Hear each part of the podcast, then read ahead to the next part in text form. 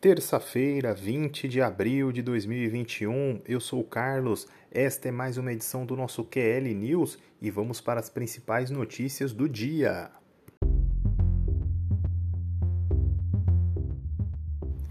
Em meio à grande polêmica, cinco clubes ingleses desistem de participar da Superliga Europeia de Futebol. Jardine quer contar com o Everton para a disputa das Olimpíadas. Negociação entre Esson Guzman e Cruzeiro pode melar.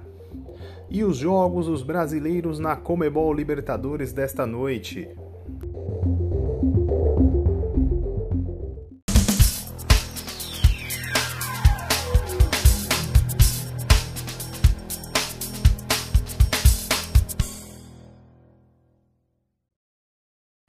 Começando então aqui com a notícia da nossa capa né, é a Superliga Europeia de Futebol que está abalando as estruturas do mundo futebolístico, né, o, principal, é, o principal mercado do nosso futebol, que é a Europa, é, teve a criação aí recente, anunciada no domingo, de uma liga em oposição ao UEFA. Os 12 clubes fundaram né, uma própria liga em competição, mas com os desdobramentos dos últimos dias, uma nota foi informada hoje por cinco clubes ingleses, que são Manchester City, Manchester United, Arsenal, Liverpool e Tottenham, anunciando a sua saída da Superliga.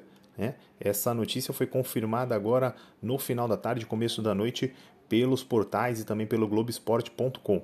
É, in, segundo informações é, passadas nas notas oficiais, o Manchester United informou que continua comprometido em trabalhar com outras pessoas em toda a comunidade do futebol para encontrar soluções sustentáveis para os desafios de longo prazo que o futebol enfrenta. Né? É, também a questão, o Tottenham, através do seu presidente, o Daniel Levy, informou que lamenta a ansiedade e o aborrecimento causado pela proposta da Superliga, que era importante que o clube participasse, é, garantir o melhor fair play, sustentabilidade financeira, ao mesmo tempo que fornecia um apoio significantemente maior para a pirâmide futebolística mais ampla. O Arsenal é, foi em, em, outra linha, pediu desculpas aos seus seguidores, enquanto o Liverpool apenas declarou que os planos para criar a Superliga foram interrompidos. Isso é uma opinião agora minha. Né? Para mim foi uma cartada muito rápida e muito audaciosa para que se desse certo. Você tem 12 clubes que são extremamente poderosos, porém nenhum deles é nada sem a participação também de outras equipes.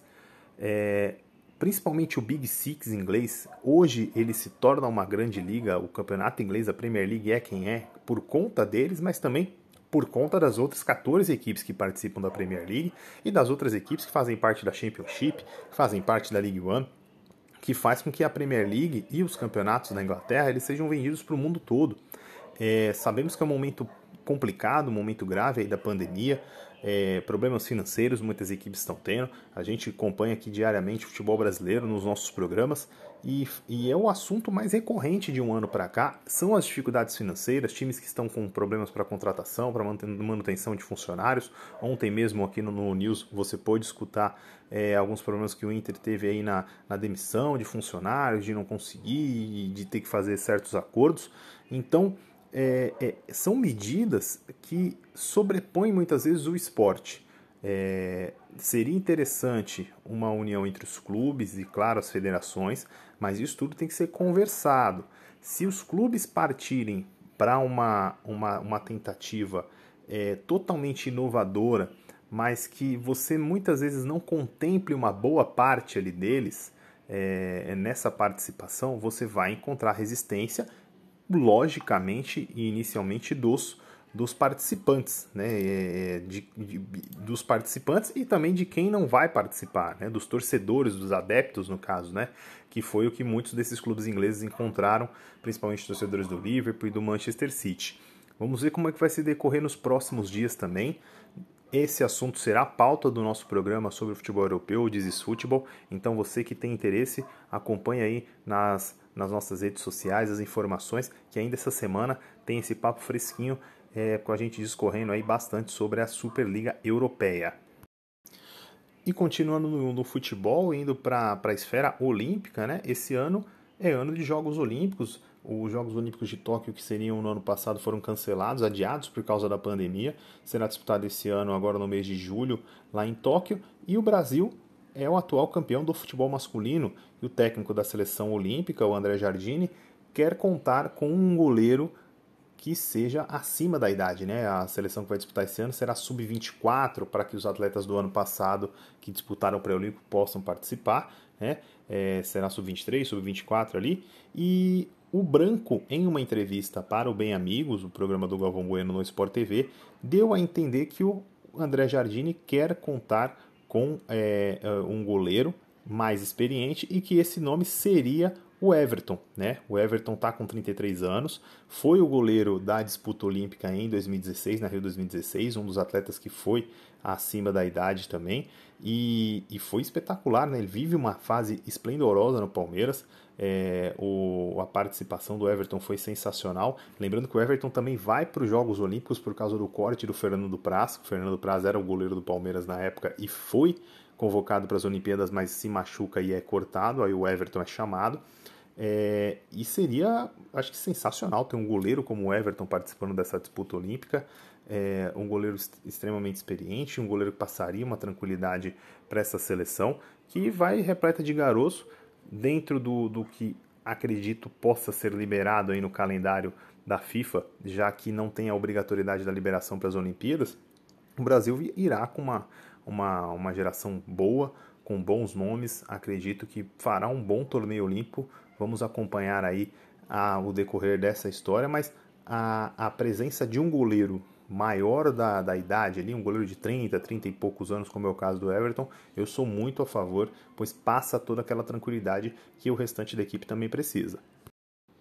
E lá pelos lados de Minas Gerais, na parte azul ali de Belo Horizonte, chegou a informação que nessa tarde o atleta Ieson Guzmán, o meia de 23 anos, que foi anunciado na semana passada como reforço do Cruzeiro, haveria desistido do negócio e não viria mais para a equipe mineira. É, segundo informações coletadas aí pela Rádio Itatiaia, junto à Rádio Caracol da Colômbia, é, o jogador teria optado por não vir para o clube brasileiro devido a algumas mudanças nas condições iniciais do contrato né? mesmo após o vídeo gravado confirmando uma assinatura de pré-contrato, é, apresentação, né? anúncio oficial na página do Cruzeiro, o atleta teria desistido.